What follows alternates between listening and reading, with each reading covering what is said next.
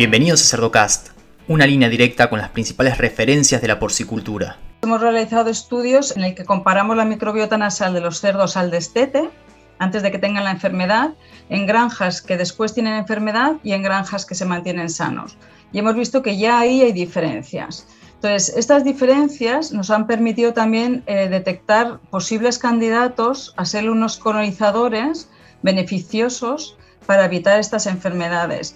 Y esto que hemos hecho para la enfermedad de Glasser lo estamos realizando también para Mycoplasma iorrinis y eh, con Streptococcus suis. Seguimos en las redes sociales y Spotify para tener acceso a información de calidad, continua y de acceso gratuito.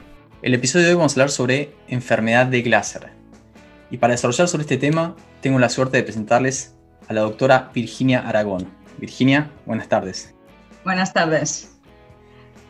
Virginia, me gustaría, como siempre, que nos cuentes un poquito de vos, que, cómo fue que te formaste y cuál es eh, tu rol actual. Pues yo, eh, a pesar de lo que pueda parecer, no soy veterinaria, soy una licenciada en biología y toda mi carrera la he desarrollado en el área de microbiología. Sí que realicé la tesis doctoral en Brucela, que es un patógeno zoonótico, pero después eh, me trasladé a Estados Unidos para hacer diversos postdocs y era más bien en, patógenos humanos, pero siempre desde el ámbito de la patogenicidad bacteriana, que ha sido lo que me ha interesado. En el 2003 volví a España y me incorporé al CRESA, que es el programa de sanidad animal del IRTA, el Instituto de Agrotecnología de la Generalitat de Cataluña, y desde entonces he estado trabajando en enfermedades respiratorias porcinas y principalmente en, la enfermedad de Glasser, en Glasserella parasuis, que como sabéis todos antes se llamaba Hemophilus parasuis y quizás sea más conocido por este nombre. Perfecto, Virginia. Y para ponernos a todos en la misma página, ¿cuál es la relevancia del Hemophilus parasuis en la porcicultura? ¿Cuál es su impacto productivo y económico? El, impacto de Hemophilus parasuis o de la enfermedad de Glasser es un poco difícil de, definir porque como es una enfermedad que no se tiene que declarar, muchas veces no hay datos reales sobre, sobre la enfermedad en sí. En, en, Estados Unidos sí que hubo un estudio en el que preguntaban a los grandes productores cuál era el impacto económico de esta enfermedad o cuál era su percepción, por lo menos, de, de esta enfermedad, del impacto económico, y fue clasificada como la primera enfermedad bacteriana para los cerdos de transición, que son justamente detrás del destete. En las otras edades también se les dio, se dio una cierta importancia, pero siempre una importancia menor. En otros sitios, yo por ejemplo que trabajo en España, en España no tenemos datos reales del impacto de la enfermedad y el problema que, que vemos es que muchas veces no se hace diagnóstico y las, se ve en la clínica, se ven las lesiones que pueden ser compatibles, no se hace un diagnóstico para realmente determinar que sea eh, la enfermedad de Glasser y nunca hay datos realmente definidos. Se tratan los, los animales con antibióticos, se resuelve la enfermedad y normalmente no, no, no sabemos los datos reales. La única forma así de, quizá de una forma indirecta que podemos ver es, por ejemplo, el impacto científico que tenga la enfermedad últimamente, que si vamos a, a PubMed, que es donde se publican los artículos científicos, pues desde el 2000, que había como unos cuatro o cinco artículos al año, pues pasamos en el 2018 así a unos 40 y se ha mantenido en, en 40 artículos al año, que no es mucho, pero es una, una, actividad bastante destacable porque no hay muchos grupos tampoco trabajando en esta enfermedad hemófilos es un poco complicado de crecer y a veces esto también ha dificultado tradicionalmente que, muchos investigadores trabajaran en la enfermedad. Por otra parte, igual también te podría comentar, eh, el, se puede también tener datos un poco indirectos sobre, sobre la enfermedad a través del uso de antibióticos o el uso de vacunas. Lo que pasa es que estos datos suelen ser eh, dependientes muchas veces de las, de las compañías y no está muy claro. Y en el uso de antibióticos nunca es definido totalmente para, la enfermedad de Glasser. Pero bueno, eh, si se pregunta normalmente, los, ganaderos sí que le dan una importancia, o sea, gran importancia para los cerdos de transición. Muy bien. Y comentás que suelen no, no hacer un diagnóstico definitivo de la enfermedad. Y en ese sentido hay otras enfermedades que pueden ya tener signos similares. Entonces, ya partiendo desde el diagnóstico que no es realizado correctamente y yendo a lo que es tratamiento o, prevención con vacunas, es como que si no arrancamos del diagnóstico, es difícil seguir los pasos que siguen, ¿no? Exacto, porque normalmente si, que también es normal que eh, cuando estás, tienes un brote agudo en la, granja, realizas un tratamiento rápido porque si no tienes muchas bajas en las granjas, pero sí que es bueno realizar un diagnóstico determinado porque esta enfermedad o la clínica y las lesiones típicas de Glasser también las pueden dar Streptococcus suis, Mycoplasma iorrinis, ciertas especies, eh, especies, no, ciertas eh, cepas de coli, las que producen toxinas. O sea, hay otras, otras entidades que pueden dar la misma, el mismo cuadro clínico. Por lo tanto, está bien hacer el diagnóstico porque para el próximo eh, lote de cerdos que tengas sí que puedes empezar a hacer un tratamiento quizá más preventivo con una vacuna. Entonces, si no sabemos lo que estamos eh, tratando, no, podemos realizar estos tratamientos preventivos independientes de antibióticos. Pero aún así también, aunque vayamos a realizar tratamientos con antibióticos, es bueno realizar un estudio del antibiograma para saber la sensibilidad de nuestra cepa. Porque si hemos acertado la primera, vamos bien, pero si no hemos acertado, por lo menos tenemos datos que nos lleven a un buen tratamiento de la enfermedad. Esto sí que es verdad que habitualmente ahora en Europa se está exigiendo más porque para, hacer las recetas de antibióticos se va a requerir que haya primero un, diagnóstico para ver si ese antibiótico realmente es sensible eh, para lo que queremos curar. Muy bien, y en términos de, prevalencia, y a ver, me gustaría saber cómo la podemos reconocer dentro de la granja, más allá de que hace falta estudios, digamos, más avanzados, ¿no? Que una simple necropsia, pero ¿cómo, mm. ¿cómo la reconoceríamos? Bueno, eh, la prevalencia de la bacteria en sí es prácticamente 100% en todas las granjas eh, comerciales del mundo. Es una bacteria que forma parte de la microbiota habitual de los cerdos en, la nariz y a los días de, nacer los cerdos reciben la, bacteria de la madre y se colonizan. Por lo tanto, la prevalencia de la bacteria es 100%. No nos dicen nada sobre la prevalencia de enfermedad. Y la enfermedad, normalmente, como hemos comentado ya anteriormente, se produce en el destete, cuando los anticuerpos de la madre bajan. Muchas veces hay mezclas de orígenes, por lo tanto las cepas que llevan unos animales con otro pueden mezclarse y unos animales no tienen anticuerpos frente a las otras cepas y ahí se puede producir. Normalmente el impacto es de entre 5 y 10% de los animales, puede ser incluso menos, a no ser que sea una cepa que entra nueva totalmente y los animales son totalmente naifs, que puede llegar a ser muchísimo mayor la mortalidad. Y son signos clínicos muy poco eh, definidos, bueno, muy poco específicos. Son fiebre, pueden tener los animales respiración abdominal, o sea, que no respiran bien, pueden tener articulaciones inflamadas, pueden llegar a tener signos nerviosos, es todo un cuadro sistémico.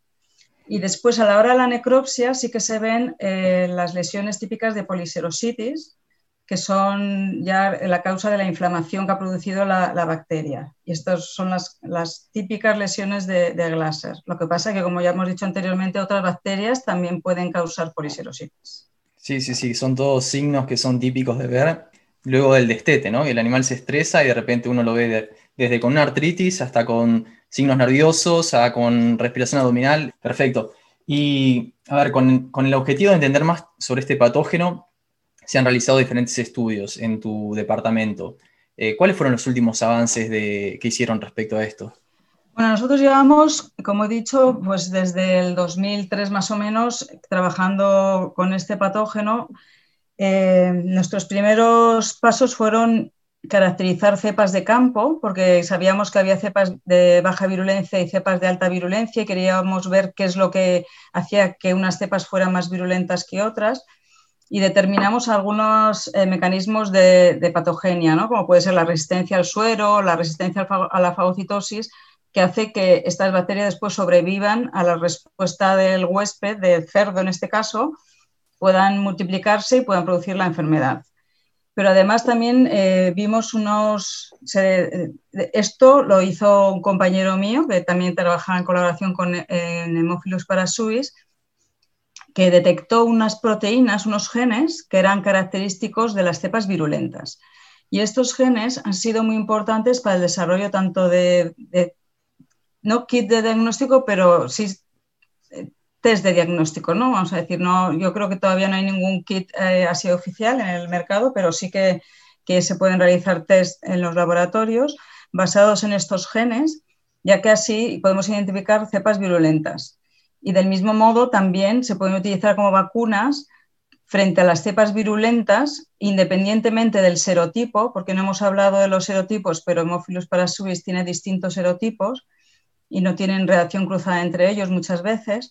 Entonces, tener una vacuna que sea global para todos los serotipos y solo a los serotipos virulentos, yo creo que es algo muy deseable porque las cepas no virulentas sí que pueden permitir una cierta protección a los lechones frente a otro, un futuro challenge, ¿no? con, una, con el encuentro, un desafío con una cepa más virulenta. Muy bien, sí, sí, sí, sí.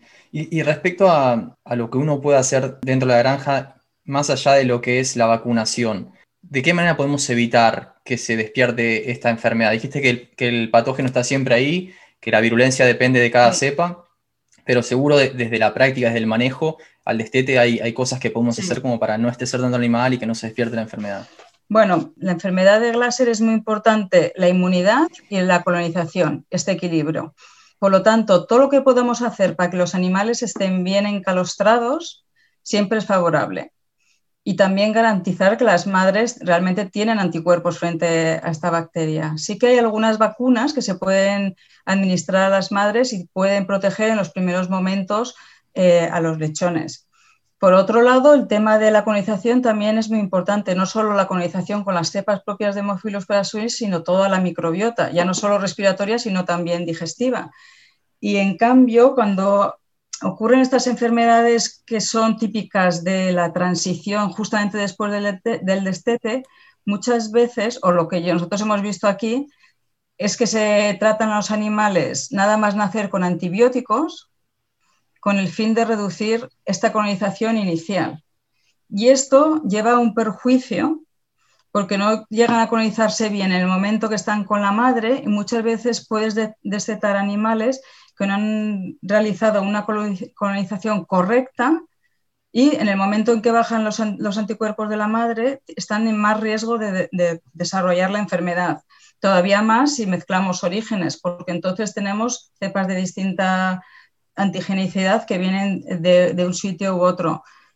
También todo lo que es eh, la ventilación, densidades, evitar estrés, todo lo que normalmente sirve para cualquier enfermedad, hay que realizarla también para las enfermedades eh, tipo Glaser y más para teniendo en cuenta que viene por el respiratorio, ¿no? por el aire. Tener un aire limpio es también muy importante. Interesante porque hace falta que el lechón, digamos, entre en contacto con ese patógeno por parte de la madre, va a estar cubierto por parte del calostro, ¿no? de los mm. anticuerpos maternales, y cosa que él desarrolle inmunidad para un futuro, ¿no? También, durante ese tiempo que está cubierto. Efectivamente. Eh, en mi opinión, lo ideal es que se colonicen solo con cepas no virulentas. Porque también ya se ha visto que si, por ejemplo, tú colonizas con cepas virulentas, que también puedes colonizar, si haces una dosis baja, se pueden colonizar, estos animales quedan protegidos, pero son transmiten, o sea, son portadores de la enfermedad, por lo tanto transmiten, en cuanto se encuentra con un animal que es naive a esa cepa, la transmiten y tienes un brote. Pero en cambio los animales que están con cepas no virulentas normalmente están protegidos frente a, los demás. Quizá no frente a todas las cepas, pero sí que adquieren una cierta inmunidad. Y así pueden, yo creo que resistir más a lo que es el, el, reto que pueda ser después enfrentarse a otras cepas. Y esto no lo hemos visto solo nosotros, sino que se ha visto también en grupos, por grupos de Estados Unidos, de Iowa y, Minnesota. Sí, sí, y que acá muchas veces lo que ocurre es que se mezclan lechones que vienen de diferentes granjas de sitio 1, de, maternidad, entonces ahí... Eso es un, problema, eso siempre se, se, dice que hay que evitar, pero claro, depende cómo esté el sistema productivo organizado, muchas veces es complicado. Pero si se puede hay que, hay que evitar no mezclar edades también. O sea, cosas que se, que se, hacen, yo creo que para cualquier enfermedad que puedan, puedan estar bien, eh, también sirven para, para, la enfermedad de Glaser. Todas las medidas de higiene, sí. Muy bien, muy bien. ¿Cuáles son los avances respecto al, al diagnóstico? Pues respecto al diagnóstico hay dos grandes avances, diría yo. Porque uno es en relación con los genes que hemos comentado antes, son unos genes que, codifican las proteínas estas específicas de cepas virulentas que están en la superficie. Y con esta, con esta PCR, es una PCR muy sencilla, que funciona muy bien, se puede hacer en cualquier laboratorio y puedes determinar o predecir la virulencia de tus cepas. Con lo cual, si, por ejemplo, tienes un caso en el, un poco dudoso que no sabes si, si hemófilo está jugando un papel principal o es simplemente un secundario que, que porque tienes un PIRS o tienes alguna otra bacteria por allí o virus, pues te puede servir para ver si realmente la cepa que estás aislando es virulenta o no. Y después otro avance muy importante es un, una PCR que se ha hecho para determinar los serotipos. Antes los serotipos se hacían con las técnicas clásicas de aglutinación, de seroaglutinación, y casi ya no quedaban laboratorios en el mundo que las hicieran. Había yo creo que un par de laboratorios en todo el mundo. Y aparte no estaban optimizadas o validadas y muchas veces daban eh, distintos resultados según el laboratorio, según cómo se crecieran las cepas, había un poco de confusión. En cambio, con las técnicas moleculares con una PCR, puedes determinar el serotipo y a la hora de implantar una vacuna puede ser bastante útil. Muy bien. Sí, mencionaste otras enfermedades que pueden llegar a ser eh, inmunosupresoras como PIRS. La importancia de eso, ¿no? Porque cuando uno habla del destete, es el momento más estresante para el cerdo y bajan las defensas y, bueno, un montón de, eh, consecuencias que, que, surgen del destete. Y con estas enfermedades que son inmunosupresoras también, están bajando las defensas y es una oportunidad para estos, eh, bueno, patógenos oportunistas, eh, valga la redundancia, ¿no? Pero la importancia de eso. Ahora, cuando hay una prevalencia alta, que uno ve dentro de las granjas que en el momento del destete, las semanas post-destete, aparecen estos signos, ¿no? Y, bueno, se puede llegar al diagnóstico. Quizás ahí se justifica, ¿no? digamos, tener un, diagnóstico certero de, de, la bacteria y de también el serotipo que es para ver qué vacuna podría llegar a funcionar, ¿no? ¿Cuál es el espectro que cubren las vacunas realmente? Hay vacunas que cubren ciertas cepas y otras no van a, no van a hacer efecto. Esta es una pregunta, la pregunta del, Polémica. Del, millón. no, a ver. Eh, las vacunas comerciales, en principio, están basadas un poco en, las, en la prevalencia eh, global de los serotipos de hemófilos. Entonces, ¿qué quiero decir con esto? Que los serotipos más habituales que causan enfermedad eh, de Glasser son el serotipo 5 y el serotipo 4. Por lo tanto, clásicamente se han utilizado estos dos serotipos para producir las vacunas. Puede ser solo el serotipo 5, que es el más virulento, o puede ser el 5 con el 4. Pero también hay otras vacunas que tienen otros serotipos. Y entonces, eh, algunas que además no tienen ninguno de estos y tienen distintos. ¿eh? Pero cada vacuna Después la, empresa indica eh, frente a qué serotipos eh, tiene reacción cruzada. Problema es que muchas veces los serotipos de hemófilos parasuis tampoco son homogéneos, con lo cual puede haber, y se ha dado en la literatura algunos casos en que un serotipo eh, protege a una cepa específica de otro serotipo, pero no a otra del mismo serotipo. No sé si me explico. Que no por ser de un serotipo tienes garantía de que te vaya a cubrir la vacuna. Entonces, esto siempre ha sido un poco problemático y ha llevado a mucha investigación sobre el tema de vacunas, buscando una vacuna más universal. Hay muchos grupos que están investigando en vacunas de subunidades y también hay una vacuna eh, atenuada que se da de forma viva. Y esta vacuna está solo eh, registrada en Estados Unidos, con lo cual nosotros aquí no tenemos experiencia, pero es de, creo que es intramuscular y, diría yo que, que, pretende ser más universal que las demás, pero no tenemos experiencia sobre esto ni, mucha información al respecto. Muy bien. Y, a ver, Virginia, ¿cuáles serían los próximos pasos a dar dentro del campo de la investigación que sean aplicables a, obviamente, a, a la producción? Bueno, nosotros eh, llevamos bastante tiempo trabajando en diagnóstico y, en vacunas, ¿no? viendo factores de virulencia, pero lo que nos hemos dado cuenta últimamente que hay otros factores como la microbiota nasal que juega un papel importante en estas enfermedades. Entonces hemos realizado estudios en el, en el que comparamos la microbiota nasal de los cerdos al destete antes de que tengan la enfermedad, en granjas que después tienen enfermedad y en granjas que se mantienen sanos. Y hemos visto que ya ahí hay diferencias. Entonces, estas diferencias nos han permitido también eh, detectar posibles candidatos a ser unos colonizadores beneficiosos para evitar estas enfermedades. Y esto que hemos hecho para la enfermedad de Glasser lo estamos realizando también para Mycoplasma yorrinis, que ya tenemos también comparaciones entre las granjas y eh, con Streptococcus suis. El Streptococcus suis lo hemos hecho dentro de lo que es un proyecto europeo en colaboración con otras universidades europeas, pero todos con la misma idea de buscar colonizadores que se puedan eh, inocular a los lechones antes de sufrir enfermedad y que garanticen una buena microbiota saludable y estable para después eh, evolucionar y, y, tener unos lechones que cuando los destetes estén bien colonizados y estén sanos. Que son los diagnósticos diferenciales, ¿no? Micoplasma yorrinis y Streptococcus casualmente. Sí. Perfecto. Sí, sí. Sabes que en un episodio anterior estuvimos eh, charlando sobre microbiota intestinal y la posibilidad de manipularla y nada, parece ciencia ficción. sí, lo que pasa es que no me lo he podido oír, lo vi y dije, me lo tendría que, oír antes de... Pero no, no es ciencia ficción, ¿eh? No es ciencia ficción, se puede hacer. Nosotros lo hemos hecho, lo hemos hecho experimentalmente y se puede hacer. Hay momentos en que la microbiota es menos estable, por ejemplo en el destete, tiene sus cambios, o cuando nada más nacer todavía no se ha establecido. Hay momentos en que puedes intervenir en la microbiota. Cuando es muy estable es difícil, porque es, muy estable en sí misma, es una estructura compleja y estable.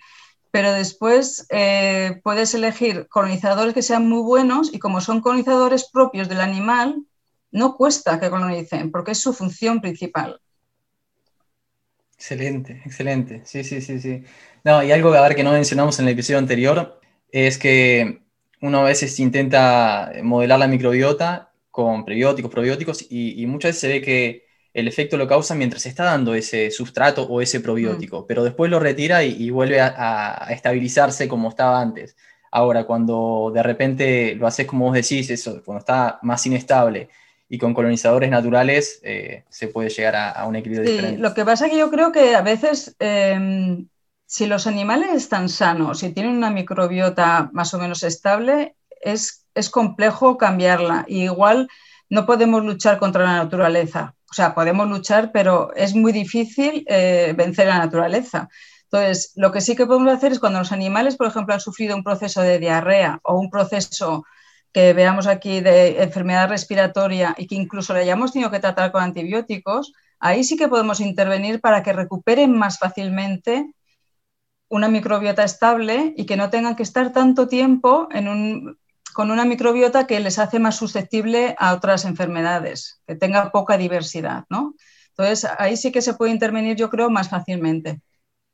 Virginia, ¿algún comentario que quieras dejar para quienes nos escuchan? sí que eh, yo creo que mm, el camino en este, en este ámbito que tenemos ahora de restricción de uso de antibióticos, que yo creo que es a nivel global en todos los sitios, en Europa especialmente, pero yo creo que en todos los sitios todo el mundo es consciente que no, podemos seguir usando los antibióticos como, como estamos usando hasta ahora. De hecho, por ejemplo, en el IRTA se ha creado una línea estratégica solo de reducción de, antimicrobianos y que se coordina transversalmente en distintos programas. Yo soy la coordinadora, pero que intervienen muchos programas de genética, bienestar, nutrición. Estamos, nos estamos coordinando para dar soluciones a largo plazo a la industria. Pero claro, todas estas soluciones a largo plazo yo creo que eh, las instituciones reguladoras tienen que seguir también el camino porque si avanzamos en la ciencia y podemos dar soluciones que, se puedan aplicar en granja, necesitamos que se aprueben rápidamente. Hemos visto que con el coronavirus se ha podido aprobar rápidamente. Cuando hay interés y no se ponen trabas y se hacen las cosas ágiles, se puede hacer. y yo creo que podríamos avanzar más fácilmente. No pido que se haga una cosa de emergencia como lo que hemos vivido hasta ahora, pero sí que se tienen que modernizar ciertos conceptos como el tema de los colonizadores, estabilizadores de microbiota, que faciliten el registro de, estos microorganismos vivos que pueden ayudar al manejo global, ya no solo de enfermedades específicas, sino de, la salud global de los animales. Sí, sí, sí, sí, sí. Sí, lo venimos tocando en un montón de episodios, eso de, a ver, hay ciertas prácticas que sí o sí van a tener que implementarse para poder lograr producir eh, carne de cerdo con menor uso de, antibióticos, ¿no? Y de repente tuvimos un episodio sobre sistemas multisitio, ¿no? Y, la importancia de hacer all in, all out dentro de las granjas. Y en un episodio futuro vamos a tener un caso práctico, ¿no? Acá hay una granja en Estados Unidos, hay varias, ¿no? Pero donde producen, producen lechones que nunca fueron expuestos a antibióticos. Entonces, ver el lado práctico, ver qué se puede, y que yo creo que acá desde el tema regulatorio va a tardar bastante más que, en Europa en llegar, pero a veces surgen oportunidades de nicho. Entonces la idea de todo esto es decir, bueno, quien esté preparado antes va a poder aprovechar ese, mercado de nicho que va a tener un valor agregado, ¿no? y, bueno, va a estar preparado para el futuro. Aquí también. están poniendo ya sellos de carne sin antibióticos y embutidos sin antibióticos, porque yo creo que la sociedad es muy consciente porque está informada, o sea, no es, una sociedad que esté de espaldas a, lo que ocurre en la ciencia y además nos afecta a todos. Claro que sí. Mm. Buenísimo, Virginia. Bueno, te agradezco mucho tu participación. de nada. Me encanta el contenido. Nada, un placer.